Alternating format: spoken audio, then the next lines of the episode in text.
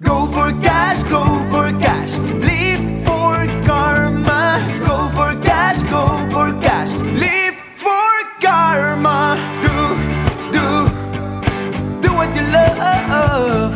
And be, be, be your own boss. Cash or karma. Hello, hello, hello. Wir sind wieder zurück aus dieser unfassbar langen Sommerpause.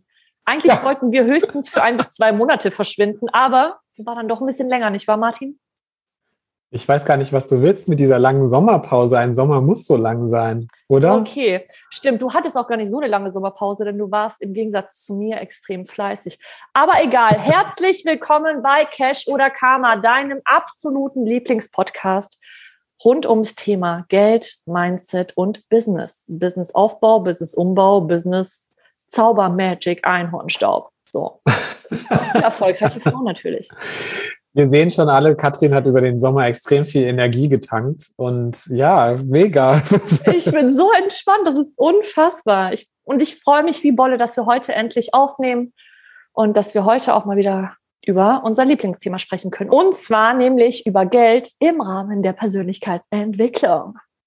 yes, los Yeah. geht's. Über was sprechen wir heute? Ja, ähm, es wird jetzt keine klassische Mindset- und Money-Mindset-Folge sein. Also Ladies da draußen, diese Folge ist genau richtig für dich, wenn du nachdenkst, eine Immobilie zu kaufen, wenn du ähm, Bock drauf hast, eine Immobilie zu kaufen, entweder zum selbst wohnen oder als Anlage etc. Und wenn du so ein bisschen mit dem Gedanken spielst, irgendetwas mit einer Wohnung zu machen oder mit einem Haus, aber nicht genau weißt, was du brauchst, wo das herkommen könnte, was mit diesem ganzen Geld eigentlich ist und vor allem auch die Sorgen und die Ängste dahinter. Ja, Katie, danke für die Einführung. Jetzt weiß ich auch endlich mal, worum es in dieser Folge geht, weil du hast mich ja, das ist auch eine Premiere für uns, eingeladen, ohne dass ich bereits weiß, worum es heute so richtig geht. Ich wusste nur, es geht grob ums Thema Immobilie. Ja, ist Super. das nicht süß? ja, ich weiß. Das, das Spannende ist ja, äh, Martin, du bist ja Ex-Banker und hast natürlich wahnsinnig ähm, eine riesengroße Expertise, alles rund ums Thema Geld, Finanzierung etc. und hast ja auch immer Kunden beraten in deinem Geschäft. Und ich glaube, du hast auch schon mehrere Wohnungen gekauft. Das müsste jetzt deine dritte oder vierte sein, right? Ja, also sagen wir mal so, äh, ich habe ja auch was über den Sommer gemacht. Das ist zwar schon vor dem Sommer gewesen, aber mit dem ist so ein bisschen was gestartet. Das heißt, ich habe ja, bin umgezogen, mit meinem Partner zusammengezogen, ähm, aus Köln weggezogen an den Oi. Stadtrand von Bonn. Ne, so. Ähm, Ich sage nur, ups. Ja, ups, Riesengeschichte. Mhm. Und ja, wir haben eine Wohnung zusammen gekauft. Das ist jetzt mittlerweile meine vierte Wohnung. Und Krass. das war auch ein Riesenprojekt, was wir hatten, definitiv dieses Jahr. Und ja, darüber spreche ich sehr gerne. Ich liebe Immobilien, das war nicht immer so. Ach, Aber ähm, ja, lass uns einfach einsteigen. Ich bin ganz gespannt, welche Fragen du mitgebracht hast zu dem Thema. Ich finde das ja ähm, ganz spannend, dass bei einer Immobilie ist es ja anders als mit anderen Käufen. Also es ist ja nicht so, dass ich in einen Laden reingehe und sage, boah, geil, die Mhm. glitzernde Immobilie mit hohem Absatz hätte ich wahnsinnig gerne. Hier ist meine Kreditkarte. Ja, das so stimmt. funktioniert das ja leider nicht. So. Wie funktioniert es denn dann? Naja, das ist schon ein sehr komplexes Thema. Deshalb sind viele Menschen da draußen auch nicht unbedingt von Anfang an gewillt, sich dem Thema widmen zu wollen oder fühlen sich damit überfordert oder überlassen das ihrem Mann, was wir ganz oft bei Frauen äh, erleben, aber auch in Hm. Anderen Partnerschaften ist das so, dass vielleicht einer der mehr der Finanzminister ist als der andere. Hm. Ich habe es auch schon oft erlebt, dass Frauen der Finanzminister in Beziehungen sind. Ich kann das gar nicht so verallgemeinern. Vielleicht, ähm, also ne, von daher, ich will da gar nicht, ne, es gibt verschiedene Gründe, warum Menschen sich Mhm. nicht damit beschäftigen und es gibt Gründe, warum sie sich damit beschäftigen. Das Weißt Wichtige, denn- ja, Entschuldigung, ganz kurz. Ich habe direkt eine Zwischenfrage. ja gerne. Weißt du denn ungefähr, wie viele Menschen in Deutschland Immobilienbesitzer sind und Wohnungen haben? Vielleicht Ähm, noch aus Bankerzeit oder so? Wie viel Prozent das sind oder so? Ich würde dir gerne direkt eine Zahl nennen. Vielleicht können wir die nachliefern. Ja. Es ist auf jeden Fall so, dass wir im europäischen Vergleich echt richtig schlecht sind im Immobilienbesitzen. Also in der eigenen, ja, das glaubst du nicht, ne? Aber wenn wir nach Spanien oder Italien gucken, gut, die Wohnungen sind vielleicht auch anders, aber es ist tatsächlich so, dass äh, die alle wesentlich höhere Immobilienbesitzerquoten haben als in Deutschland. Krass, Wahnsinn. Was meinst du? Also, du hast ja gerade schon gesagt, es gibt verschiedene Menschentypen, Typen, die Ja. sich damit gerne beschäftigen, Typen, die sich nicht gerne damit beschäftigen. Was meinst du, was sind so die größten Hürden, dass Menschen sagen, boah, ey, Immobilie auf gar keinen Fall, hör mir auf, geh mir weg? Naja, es ist ein subjektives Gefühl, ein Gefühl des sich binden müssens. Ah, Und damit natürlich- in der Verbindung zu stecken, Angst davor zu haben, diese Bindung auch einzugehen. Ähm, ich habe ja mal zeitweise promoviert über das Thema Altersvorsorge. Da ist es noch viel schlimmer, Mhm. weil die Immobilie kannst du ja wenigstens sehen da draußen. Ne? Die kannst du Mhm. anfassen, da kannst du reingehen und da kannst du im besten Fall ein ganzes Leben lang drin wohnen. Mhm. Oder du kannst sie vermieten. Du kannst sie schön machen, du kannst sie abreißen, du kannst sie anfassen. Das ist super. Aber so eine Bu- Bude ist natürlich relativ groß und nicht wie irgendwie ein paar Schuhe oder sonst was, kein Konsumprodukt, sondern es ist ein, ein Gebrauchsgut, eine Immobilie, sagt das Ganze ja schon, die ist nicht beweglich. Es sei denn, man nimmt ein Tiny House Oh, oder die, Wohnwagen. die sind richtig süß, so Tiny Häuser, ne? Ja, bin ich auch Mhm. großer Fan von. Meine nächste Mhm. Immobilie wird ein Tiny House. Boah, irgendwo schön auf dem Land, in so einem, auf so einem Gartengrundstück oder sowas. Ach, das Ja, am Wasser. Am Wasser. Ja, perfekt. Kannst Fall. dann bei mir im Garten wohnen, gar kein Thema. Bis dahin habe ich einen Ach so. Aber ich hörte davon, dass ihr die Bude nebenan kauft, äh, so 900 Meter entfernt. Und äh, aber gerne setze ich dir noch ein Tiny House vor, die Aussicht auf den See. Ja, das schauen wir dann mal. Ähm, interessant. Aber ich finde das interessant, was du gerade gesagt hast. Dieses, im Grunde läuft das darauf hinaus, dass wir so eine Art Commitment-Problem bekommen bei einer Immobilie. Also geht es dann auch gar nicht mehr wirklich um, um etwas, das von außen geschieht, ja, also Faktoren von außen etc., Steuer, whatever, sondern wirklich innerlich ein Commitment-Problem entweder zu mir selbst, was ja auch viel zwischen mit Vertrauen zusammen, äh, also zusammenhängen könnte, oder zum Beispiel auch Commitment-Problem mit einem Partner, wenn ich mit einem anderen Menschen mich committen möchte. Ja, das ist ja nochmal eine ganz andere Kiste. Was ich ja gemacht habe, ist tatsächlich eine Beziehung einzugehen, mal wieder, nachdem Mal- die letzte. Ja, Das hört sich so an, als würdest du mit Beziehungen um dich werfen. Dabei weiß ich, dass du total der loyale Partner bist. Hallo. Ja, gut, die letzte Beziehung war vorher acht Jahre. Ja. Aber tatsächlich kam die nächste relativ, relativ kurzzeitig danach, ein paar Monate später. Und ich meine, wir sind jetzt auch schon bald drei Jahre zusammen. Und Mhm. ehrlich gesagt, hatte ich schon immer so ein bisschen dieses Commitment-Problem möglichst offen lassen, wo man sich bindet, gerade so was Immobilie angeht, zusammenziehen. Gut, mit dem letzten habe ich auch zusammen gewohnt, aber das hat auch drei Jahre gedauert, bis wir das gemacht haben. Mhm. Und das hat viel damit zu tun, Angst vor dem Scheitern zu haben. Uh. Angst davor zu haben, zu scheitern, vielleicht auch alleine dazustehen, vielleicht ist nicht zu schaffen, diese Dinge. Und ich habe aber natürlich einen Mindset-Shift über die letzten Jahre für mich hingelegt, ähm, der darin besteht, dass ich mir dessen bewusst bin, meiner selbst bewusst bin, was meine Themen sind und auf der anderen Seite gleichzeitig aber auch dann die Kraft zu haben, dagegen zu wirken oder damit zu wirken und äh, andere Entscheidungen zu treffen, als ich die bisher vorher gemacht hätte. Und gerade dieses Beziehungsthema, äh, vollkommen recht, macht noch mal so eine Immobilienentscheidung viel komplizierter, weil, hey, wir sind jetzt 50-50 daran beteiligt, ist wie beim Unternehmen auch, wenn man mit anderen Mhm. Unternehmen gründet.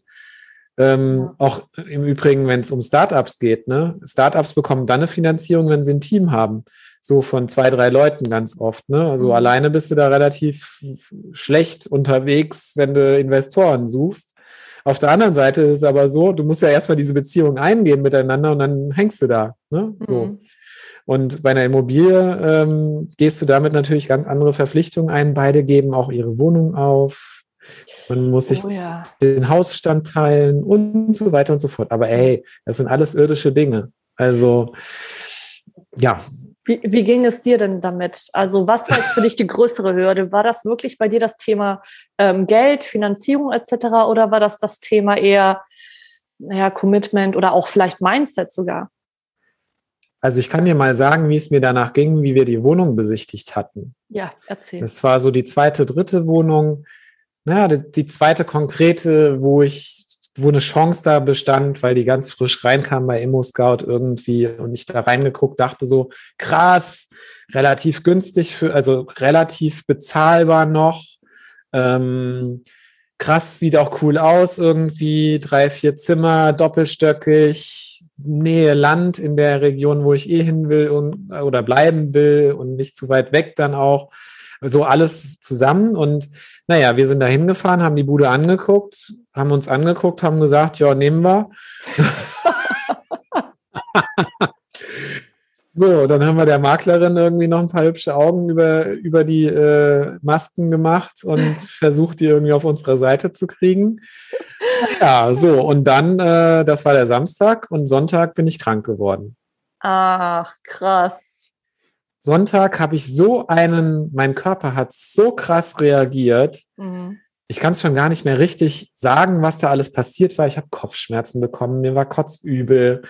Schwindel, alles irgendwie ganz selten, dass ich mal sowas im Leben irgendwie hatte. Und naja, mittlerweile bin ich so, ich beobachte das dann. Ich gehe dann in den Beobachtermodus rein und habe das beobachtet und beobachtet und beobachtet. Wie genau und machst so, du das okay. denn, in diesen Beobachtermodus reinzugehen? Naja, indem ich erstmal nicht in die Panik reingegangen bin, sondern ich habe geguckt, dass es mir gut geht, habe für mich gesorgt und habe gesagt, okay, wenn du jetzt krank wirst, wirst du halt krank. Ist halt so, aber was kannst du für dich tun? Habe geschlafen vor allem, das ist ein ganz wichtiger Punkt bei mir. Hab ähm, tatsächlich in solchen Situationen schreibe ich immer Morgenseiten, auch mal Mhm. abends und habe aufgeschrieben, was da gerade in mir passiert. So, und am nächsten Tag war relativ klar, weil da ging es mir wieder besser, was da Sache Mhm. war. Und das war nämlich genau diese Angst, dass mein, wie, wie sagst du immer, äh, retikuläres äh, Aktivierungssystem. Aktivierungssystem hat da irgendwie gesponnen, unterbewusst und hat irgendwie Dinge hochgebracht, die ich eigentlich dachte, hey, weiß ich ja und so weiter, ne? So, aber Mhm. der Körper weiß es eben doch besser. Naja, was habe ich dann gemacht? Habe das, hab, hab mich damit befasst und dachte so, ich habe auch offen damit kommuniziert. Wir haben Mhm. darüber gesprochen und dann war es auch okay. Mhm. So, und ich habe natürlich, also ich habe auch nochmal zusammengefasst, warum will ich das machen? Ne? So, und dann ging ja erst die ganze, dann ging erst der richtige Stress los. Mhm. Also Stress im Sinne von aktivem Stress, dass ich mich dann um Finanzierung und so weiter kümmern musste. Ja, perfekte Überleitung, weil ich wollte dich gerade fragen, also ähm, was genau passiert denn danach als nächster Schritt? Also ich gehe dann, ich gehe zu so einer Besichtigung, gucke erstmal in diesem lustigen Internet, sehe Mhm. eine Wohnung. Ja. Okay, dann schreibe ich einem Menschen, hey, voll geil, gucke ich mir an. So. Dann Ja. schöne Augen machen, bling, bling, bling. Mhm. Ne? So, und dann, ja, was dann? Gehe ich dann direkt zu einer Bank und kriege einen Kredit oder so? Oder äh, frage ich meine Mutti? Ja, genau. Nein. Ähm, also im Idealfall, äh, wenn ich ähm, eine Wohnung anschreibe, dass ich die mir angucken will, setze ich trotzdem irgendwie schon mal einen gewissen Klickeffekt im Kopf des Gegenübers frei, wie beim Makler oder bei, wenn es von privat ist, ist ja noch, noch mal besser, indem ich ein bisschen was von mir preisgebe und besonderes Interesse ähm, äußere. Ne? So. Weil wenn ich einfach nur dran klicke, was da immer steht, ich habe Interesse an einem Besichtigungstermin, ey, da kommen 100 Klicks und das war's. Okay, was So. genau hast du reingeschrieben? Keine Ahnung. Aber Nee. mit Sicherheit habe ich wieder geschrieben, hey, liebe Frau, irgendwas. Ähm, wie toll, dass ich Ihre Wohnung gerade gefunden habe und ähm, wir würden sie uns gerne angucken, weil das ist idealerweise genau das, was wir gerade suchen. Und Mhm. hey, Finanzierung ist übrigens auch schon gesichert. Klammer auf, naja, in meinem Kopf, Klammer zu. Ne? So. Ja, alles safe, wenn es passt, nehmen wir die. So. Mega, geil. So, das ist das Erste. Mhm. Dann, dann kommt natürlich der nächste Part. Ähm, du kriegst dann sämtliche Unterlagen vom Makler zugeschickt. Mhm. Ähm, ich kann auch nur empfehlen, mehrere Besichtigungen einfach mal zu machen bei Wohnungen, die vielleicht gar nicht so sehr passen, Mhm. und, um den Prozess kennenzulernen. Man muss auch erstmal Wohnungen sich anschauen, um zu sehen, was gefällt einem und was ist einem wichtig.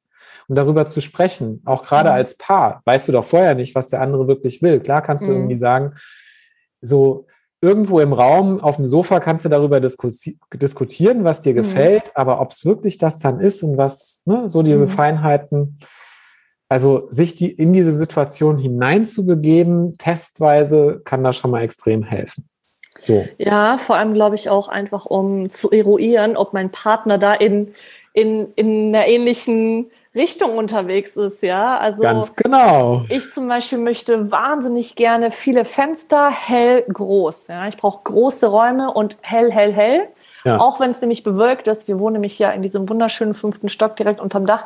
Und egal wie bewölkt es in Köln ist, ich sehe immer Himmel und es ist trotzdem hell. Also unsere Wohnung, da kommt immer Helligkeit ja. rein. Und ähm, für mich ist unfassbar wichtig, wenn ich jetzt aber so einen Partner habe, der sagt, ey, ist mir egal, Parterre macht's auch, dann ist so Konfliktpotenzial. Genau, Souterrain finde ich super. Unten im Keller wohnen, mega. So not. Ähm, ja, ich glaube, da sprichst du schon echt was äh, sehr Spannendes an. Mhm. Ja, genau, so. Und ähm, naja, der nächste Step ist dann, dass du tatsächlich mit deiner Bank sprichst oder das sogar schon vorher gemacht hast. Ich habe ein Beispiel von mir damals in der Bankzeit. Da habe ich eine Kundin neu kennengelernt und da habe ich gesehen, da kommt viel Geld rein, habe gesehen, die hat wenig Verträge für irgendwas und so ein bisschen unsortierte Finanzen, sie und ihr mhm. Mann. Mann, Geschäftsführer von einer Werbeagentur in Düsseldorf, sie irgendwie gerade in Elternzeit oder sowas. So. Mhm. Dann ist Folgendes passiert. Ich habe mit denen über das Thema Immobilie gesprochen. Eines der Themen, die für die wichtig sind. Mhm. Und sie hat mir gesagt, ja, wir haben da so eine Wohnung, wissen wir gar nicht, was wir damit machen sollen. Die haben wir irgendwann mal, mein Mann hat die gekauft und keine Ahnung, wir wollen ja auch mal selber eine irgendwie kaufen, aber da sind wir noch nicht so richtig weitergekommen. Und da habe ich gesagt, okay, ist ja interessant. Was suchen Sie denn? Ne? Hab mal angefangen, über Wünsche zu sprechen mit denen und so. Oder wenn Sie die, die Möglichkeit hätten, was wäre das denn? Ne? So. Mhm. Da habe ich gesagt, okay, wollen Sie denn von mir wissen, was Sie dafür brauchen? Dann hat sie gesagt, ja, erzählen Sie mal. Und dann ähm, habe ich gesagt, wissen Sie, eine Wohnung zu kaufen beginnt weit vor dem eigentlichen Besichtigungstermin. Eigentlich. Und dann habe ich gesagt, okay, die und die Unterlagen brauchen Sie dafür. Das müssen wir vorbereiten. Sie müssen eigentlich die Finanzierung schon im Regal stehen haben, um in diesem Immobilienmarkt, den wir jetzt seit fünf Jahren so haben, überhaupt die Chance zu haben für eine Immobilienfinanzierung, äh, für, eine, für den Zuschlag einer Wohnung. Aber wie mache ich das? Naja, wie mache ich das? Ähm, ich sammle die Unterlagen zusammen, die mir der Banker halt gesagt hat, die ich brauche. Und welche einfach. wären das? Boah, das ist eine ganze Latte. Also ich habe zum einen Objektunterlagen, die bekomme ich meistens von der Maklerin. Ne? Mhm. Ne? Grundbuchauszug, Flurkarte, Hausgeldabrechnungen und Protokolle der Wohnungseigentümerversammlungen, wenn es jetzt um eine Eigentumswohnung geht und so weiter und so fort. Ne? So, das kriege ich ja von der Maklerin. Mhm. Aber das, was ich für mich schon mal vorbereiten kann, sind zum Beispiel immer die aktuellen Gehaltsabrechnungen zusammenzusammeln, meine Steuer gemacht zu haben, den Steuerbescheid, wenn ich selbstständig bin ähm, da meine Buchhaltung on Tour zu bringen, ähm, mit dem Steuerberater auch über das Thema mhm. zu sprechen und Klarheit darüber zu haben, was kann ich mir überhaupt an Immobilie leisten. Bäm, genau das ist der Punkt. Woher weiß ich denn, was ich mir überhaupt leisten kann? Ja. Ich meine, wenn wir über Köln, sagen wir es mal so, Köln Zentrum und ein bisschen außerhalb von Köln sprechen, da reden wir über so eine halbe Million Euro. Ne? So. ähm, wenn ich jetzt zum Beispiel, keine Ahnung, 50.000 Euro, nur 50.000 Euro verdiene im Jahr, kann ich das überhaupt stemmen? Geht das? Wie funktioniert das? Was brauche ich eigentlich? Welchen Anteil sollte ich irgendwo gebunkert haben, um mir so eine Wohnung leisten zu können? Und next, wenn ich gar kein Geld habe, kann ich dann trotzdem irgendwie es hindeichseln, mir eine Wohnung zu kaufen? Ja, das sind genau die richtigen Fragen, die du stellst. Ich würde mal der Reihe nach mit ein paar Antworten jetzt beginnen. Yes. Also was ich mit meiner Kundin gemacht habe, ist erstmal zu rechnen, was sie überhaupt an finanziellem Spielraum hat. Da ist relevant, wie viel Eigenkapital bringt sie mit.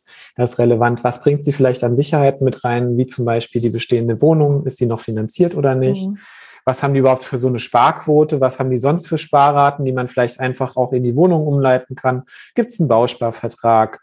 Ähm, gibt es vielleicht staatliche Förderungen, die man mit berücksichtigen kann, so wie zum Beispiel eine Riester-Förderung oder Wohn Wohnungskindergeld, ähm, Immobilienkindergeld und so weiter, wie die ganzen Sachen alle mittlerweile heißen. Ne? So, da gibt es eine ganze Latte.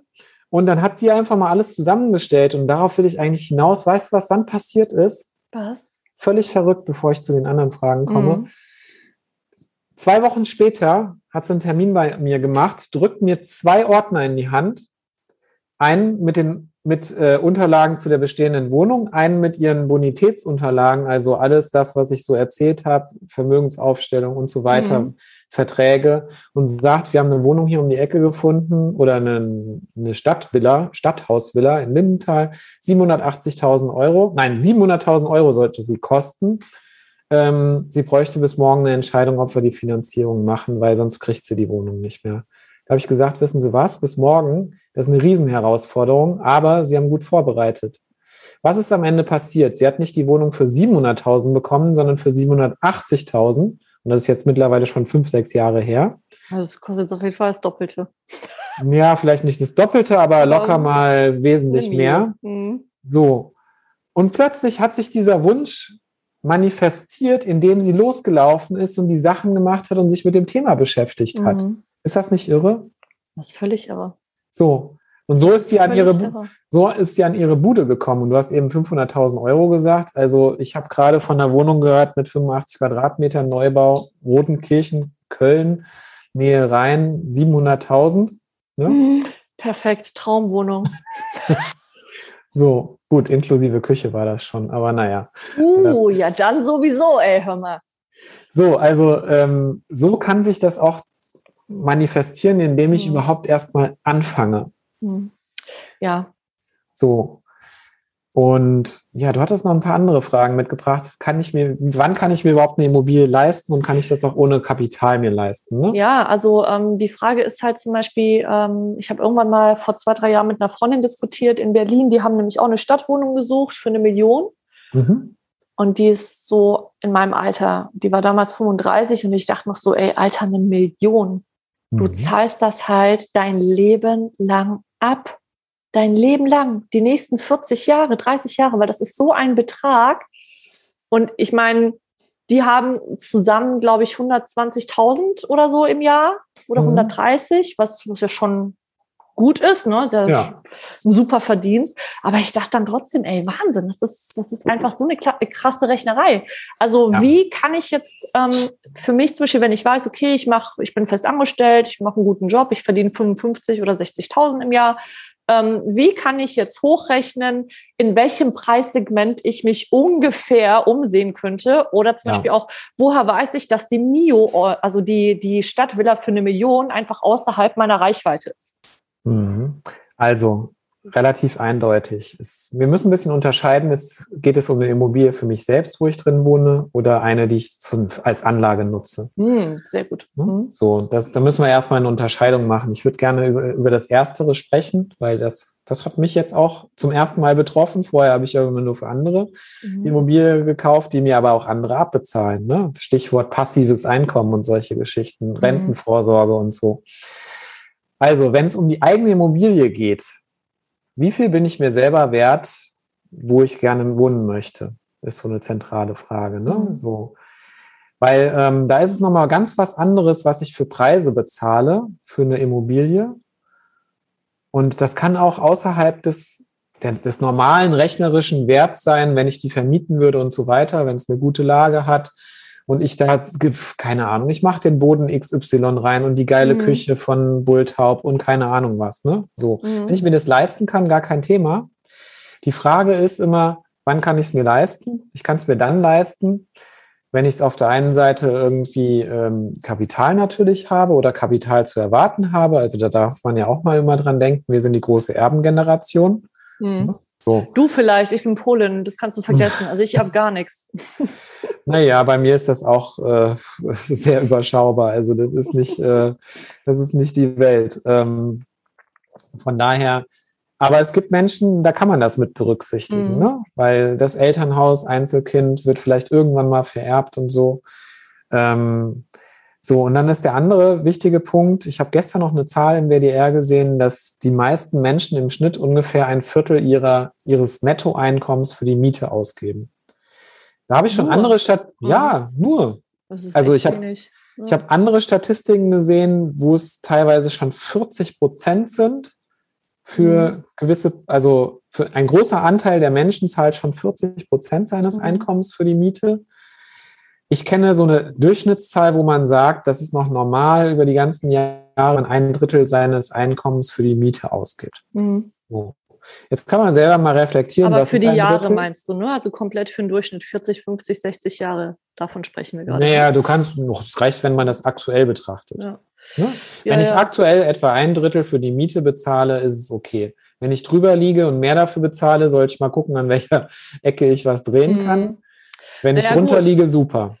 Ähm, das, die Problematik besteht dabei, Mhm. unser Einkommen steigt meistens, wenn wir uns drum kümmern, Mhm. äh? aber die Miete auch. So, solange ich klar. Mieter bleibe, wird, wird dieser Zusammenhang immer irgendwie bestehen. Mhm.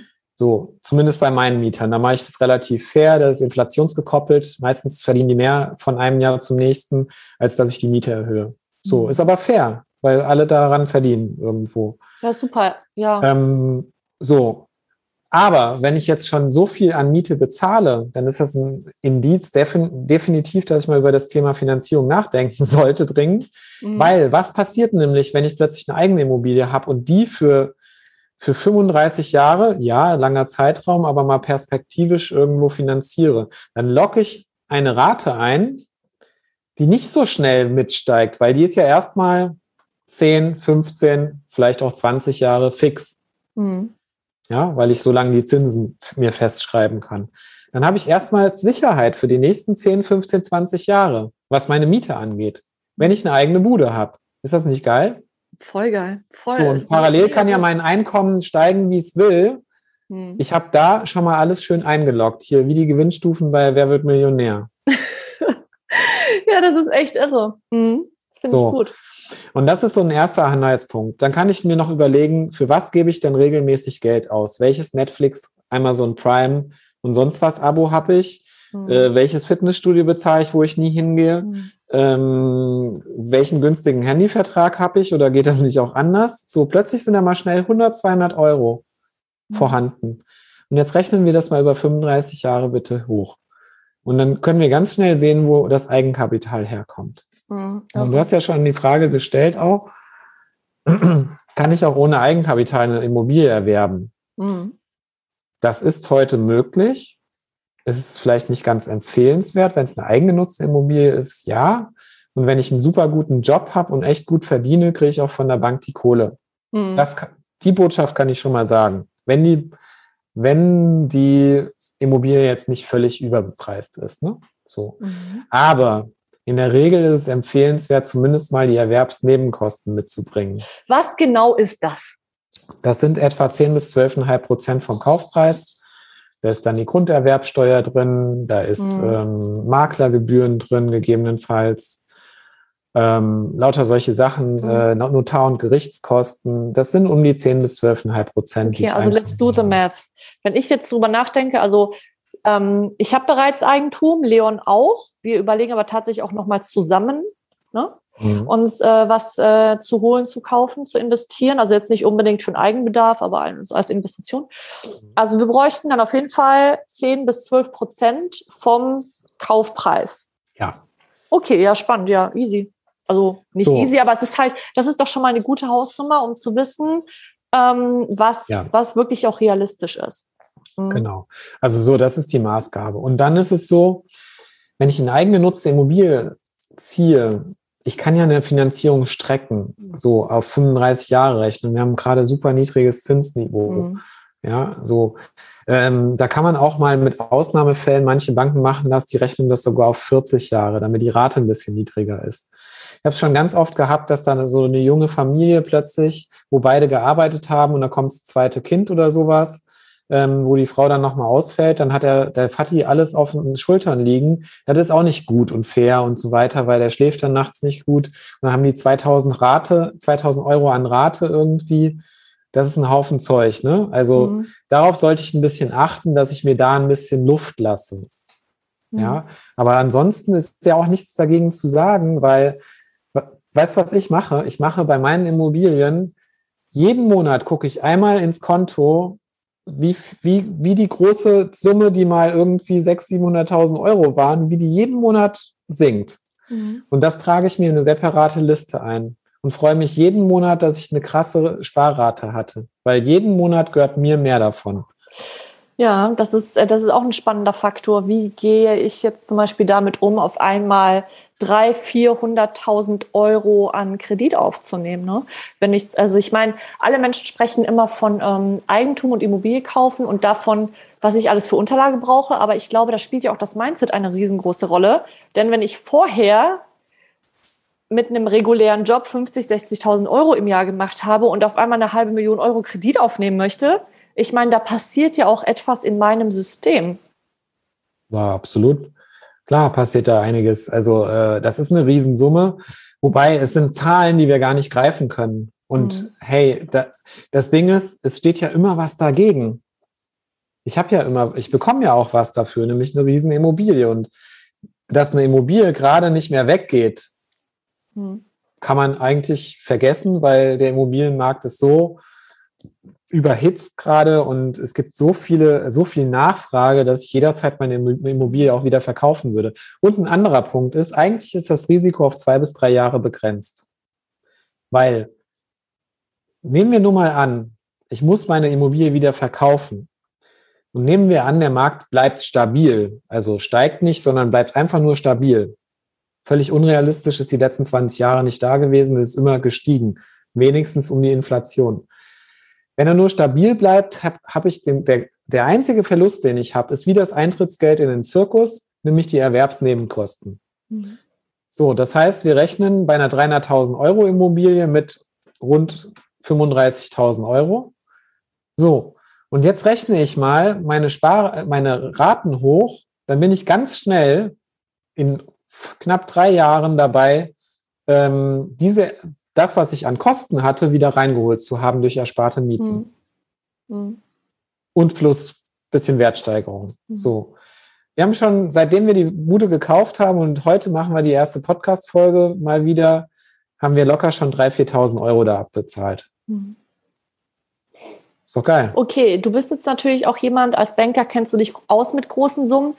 Sag noch mal was zu diesem Mindset-Thema. Das finde ich total spannend. Also rund um das Thema diese riesengroßen Zahlen, weil du hast gerade nämlich schon gesagt, dass das ja so eine Zahl ist, die wir gar nicht greifen können. 10, 20.000 Euro Kredit aufnehmen wegen irgendwie, keine Ahnung, Auto, Coaching oder whatever oder Studium ist für die meisten Menschen eine viel größere Hürde, zumindest habe ich das, das im Gefühl, als äh, sich eine Wohnung zu kaufen. Hm. Das ist eine größere Hürde, meinst du? Ja, also zumindest höre ich das immer wieder. Dass Also ist die Menschen- Wohnung eine größere Hürde oder das andere? Nee, komischerweise, der kleinere Kredit ist eine größere Hürde für viele Menschen. Ach so, ja gut. Also woran liegt das? Ich meine, wie kann das sein? Naja, Wohnen sind wir ja gewöhnt. Ah, okay. das ist ganz schön simpel. Ne? Liegt ja schon im Wort drin. Ich glaube, bei dem Thema Mindset ist es so, ähm, wir sind es nicht gewöhnt, mit diesen großen Zahlen zu Mhm. sprechen, weil wir immer nur dieses kleine Tag für Tag, Monat für Monat Hm. vor uns haben. Wenn wir aber mal die anderen großen Zahlen angucken, wenn ich diese Bude kaufe, zahle ich die über 35 Jahre ab. Ja, aber mit was denn? Mit über 35 Jahre meiner Mietersparnis. Wie viel ist denn das? Hm. Oder wie viel verdiene ich denn in diesen 35 Jahren an Gehalt, wenn ich da Ja. auch nochmal die Steigerungen mit reinpacke? Das heißt, dieses Spiel der großen Zahlen verliere ich nur dann, wenn ich nur eine Zahl in den Fokus setze. Ich Mhm. muss dieses Spiel der großen Zahlen auch richtig spielen, so und wirken lassen. Das heißt, ich muss mir angucken, ähm, ne, so, was, was steht mir zum Beispiel an Rente auch zu, wenn ich in Rente gehe, die 20 Jahre, die ich dann wahrscheinlich im Schnitt noch lebe. Ne? So, was sind denn diese Summen im großen Ganzen, wenn ich große Päckchen packe? Dann, dann wird daraus ein Schuh oder auch eine Immobilie. Hm. Hm. So, jetzt mal äh, hier Cash of a Tash. Nee, warte mal, wie heißt das mal? Jetzt mal hier alle Karten offenlegen. Ja, ist eine Immobilie wirklich so eine richtig gute Anlage? Denn es gibt ja immer noch Menschen, Menschen, die um die Ecke kommen und sagen, boah, nee, auf gar keinen Fall als Anlage. Oder nur, wenn du es vermietest, ist eine Immobilie auch eine Anlage, wenn ich selber drin wohne? Du sprichst mit jemandem, der hat mit Anfang 20 und nach seiner Bankausbildung gedacht, dass eine Wohnung kaufen gar kein guter Plan ist, weil ich mir da total was ans Bein binde und rein subjektiv, nicht rational erklärbar. Geil, da, da hält mir schon wieder dieses komische Commitment-Thema, von dem du vorhin gesprochen hast. Ja, so. Los, ich, ich habe meinen Kunden immer gesagt, es ist super, dass sie das machen wollen, finde ich klasse und so. Ich bin auch nicht, vielleicht noch nicht in dem Alter, kann ja auch was damit zu tun Mhm. haben. Ne? Ähm, vielleicht auch noch nicht in Familiengründung äh, unterwegs und so. Ähm, naja, so, also du, ich kenne das sehr gut von dieser Warte aus, ähm, dass ich meinen Kunden immer gesagt habe, ich bin eher der Mieter. So. Hm. Rational gesehen, wenn ich mich damit beschäftige, ist es das Dümmste, was man jemals machen kann, weil wohnen werden wir unser ganzes Leben lang. Hm. So, also von daher, ähm, und selbst wenn ich die Wohnung wieder verkaufen muss, selbst wenn ich einen Verlust mal dabei mache, so what? Den größten Verlust mache ich dann, wenn ich es nicht tue, weil da kommt immer so mein Ding mit der Wahrscheinlichkeitsrechnung. Was ist der wahrscheinlich größte, also der, der, der wahrscheinlichste Fall, der eintritt, ist, dass wir dieses Leben überleben. Hm. Ne? So, der wahrscheinlichste Fall ist, dass wir alt werden, dass wir sehr alt werden und dass wir die ganze Zeit wohnen werden. So. Also warum sollte ich mich denn auf den unwahrscheinlichen Fall ausruhen, dass ich niemals wohnen werde? Weil das wäre der andere Fall, wo Mhm. ich mir nichts anschaffe. Mhm. So. Und vielleicht sollte ich auch, vielleicht ist auch der, dieser Fall unwahrscheinlich, dass ich nicht alt werde. Bei den meisten Menschen, Gott sei Dank, ist es ja der Fall. Also sollte ich auch was für die Altersvorsorge tun. Und hey, warum soll ich jemand anderem meine Miete schenken? Gestern im WDR war ein schöner Bericht darüber, einer, einer Utopie. Was wäre, wenn jeder ein Recht auf Wohnen hat und jedem eine gewisse Wohnfläche zusteht? Supergeiler Gedanke. Ja, was kam da raus? Na, die haben nur mal dieses Gedankenspiel aufgemacht, was dann wäre. Ne? So, Ja, was wäre? ja, kann ich dir sagen. Es nimmt vielen Menschen die Sorgen Hm. und Angst davor. Wir haben, es gibt Statistiken, ähm, dass, ich habe es vergessen, müssen um, um die 20 Prozent gewesen sein. Ich glaube, Großbritannien war es, der Menschen, nee, es- Quatsch, das waren 25 Prozent. Also jeder Vierte kann nachts nicht gut schlafen, weil er mittlerweile bis zur Hälfte seines Einkommens für Mieten ausgeben muss Hm. in London. Hm. So, also warum nicht hingehen, mir das Geld leihen, Hm. mit meiner Bonität, nämlich meiner Arbeitskraft, mit dem, was ich gerade aus, Hm. aussprühe sozusagen und äh, mir die Bude da hinsetzen. Vielleicht will ich die in fünf Jahren nicht mehr abbezahlen, dann kann ich immer noch wieder in die Miete gehen. Ja, das stimmt. Ähm, das ist ja auch das Interessante, dass die ganzen Käfige, die wir uns ja bauen, ne, also gedanklich bauen, auch von außen, ähm, die uns auferlegt wurden von Familie, von System etc., die können wir ja auch alleine selbst wieder abbauen und das komplett für uns öffnen. Das, das finde ich immer so spannend, genau an solchen Sachen.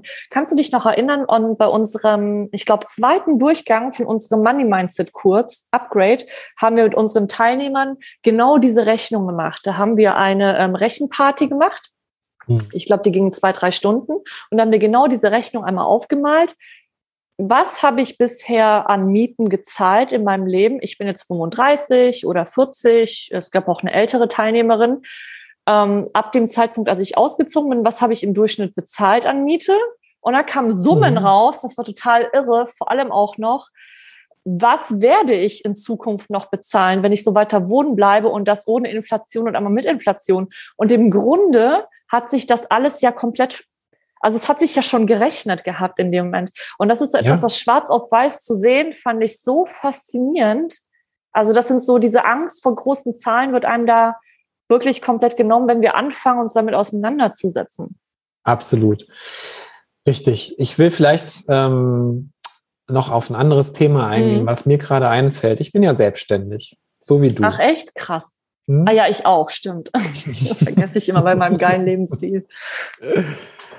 Viele sagen, da kommt ja dann so ein Argument, ja, ich bin ja selbstständig, ich kriege da gar keine Finanzierung. Mhm. Ich möchte gerne das Beispiel dafür sein, zu sagen, geht doch, geht sogar als fast Existenzgründer, weil ich noch gar nicht drei Jahre, also Ba- Banken denken immer in drei Jahren irgendwie. Wenn, wenn einer das drei Jahre geschafft hat, dann ist er irgendwie safe. Dann Mhm. zählt er nicht mehr als Existenzgründer. Also ich mache meine Jobs, die ich jetzt alle so habe, noch nicht drei Jahre voll. Mhm. Mittlerweile glaube ich schon, aber zum Finanzierungszeitpunkt nicht. So. Ich habe es aber trotzdem geschafft, irgendwie eine Finanzierung zu bekommen. Ja, da war noch jemand zweites dabei, aber der zweite, der zweite war gerade noch in der Probezeit. Mhm. Wie hast du es gemacht? Magic? Magic Spell? Naja, ich habe, ich habe einfach Tatsachen geliefert, super gut vorbereitet, meine Unterlagen vernünftig zusammengestellt, mich auf den scheiß Hosenboden gesetzt und meine Steuerkram gemacht und gezeigt, hey Leute, das kommt dabei rum und ich würde das nicht machen, wenn sich's nicht lohnen würde. Mhm. Und das habt ihr hier schwarz auf weiß. Und habe auch, sage ich mal, den Proof of Concept beschrieben, warum das, was ich gerade mache, funktioniert. Mhm. Und dass das, was ich gerade mache, auch jederzeit in anderen Zusammenhängen funktionieren würde. Mhm. So. Das war der Hauptgrund. Und ja. jetzt kann ja der ein oder andere sagen, ja, der hat ja schon drei Immobilien. Stimmt.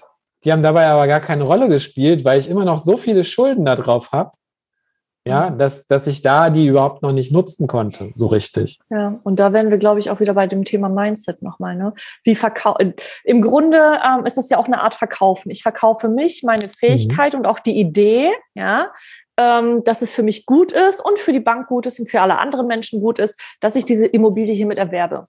Wie hast ja. du das denn gemacht genau? Also so mindset-technisch. Für mich, ähm, naja, ich habe mich immer mit den Zahlen beschäftigt. So, ich habe mich mit den Zahlen beschäftigt, das ist die eine Kiste. Und wenn wir auch über Mindset sprechen und über Manifestieren und ähnliches, ähm, dieser große Begriff des Manifestierens heißt ja eigentlich nur greifbar machen. Das heißt ja. auch, sich mit Zahlen beschäftigen. Ja.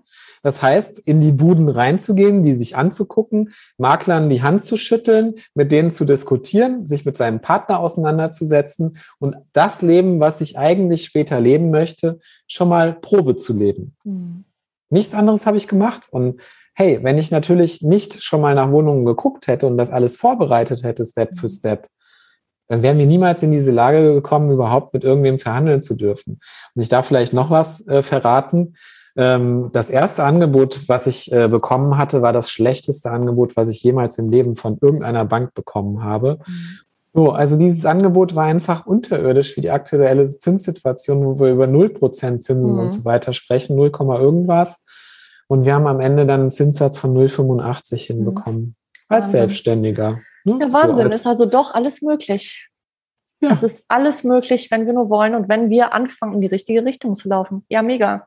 Ja, und äh, was passiert jetzt? Jetzt sind wir schon drei Schritte weiter, weil wir uns überlegen, okay, wann haben wir wieder Geld, um das Bad zu machen und keine Ahnung was. Man muss ja, auch nicht alles auf einmal machen. Ja, so geht das mit Wohnung kaufen. Es ist alles möglich, sogar als Selbstständiger, Selbstständige, wenn wir nur wollen und uns auch wirklich gut genug darauf vorbereiten. Und ich finde, ein sehr wichtiger Punkt hier an dieser Stelle ist auch nochmal manifestieren. Hat nichts damit zu tun, dass ich mir irgendwelche Magie herzaubere, sondern dass ich mich aktiv in Bewegung setze und der Rest wird dann folgen. So. Ja, so ist es. Und äh, ich könnte stundenlang über dieses Thema sprechen. Mir macht es extrem viel Spaß. Mhm. Aber finde es auch klasse, dass du es mal einfach so spontan mit Fragen befüllt hast, mhm. das Thema. Ja, und sehr bin gerne. ganz gespannt, was ihr da draußen zum Thema Immobilienfinanzierung für Fragen noch habt. Schreibt uns gerne an hallo@cashoderkarma.de oder kommentiert äh, bei Instagram, schreibt uns auch gerne da oder ja, lasst uns auf jeden Fall gerne ein Like da, Meinungen, was auch immer. Und ja. wenn ihr mehr wissen wollt, ja, raus damit. Also über Instagram äh, wahnsinnig gerne. Das lieben wir total.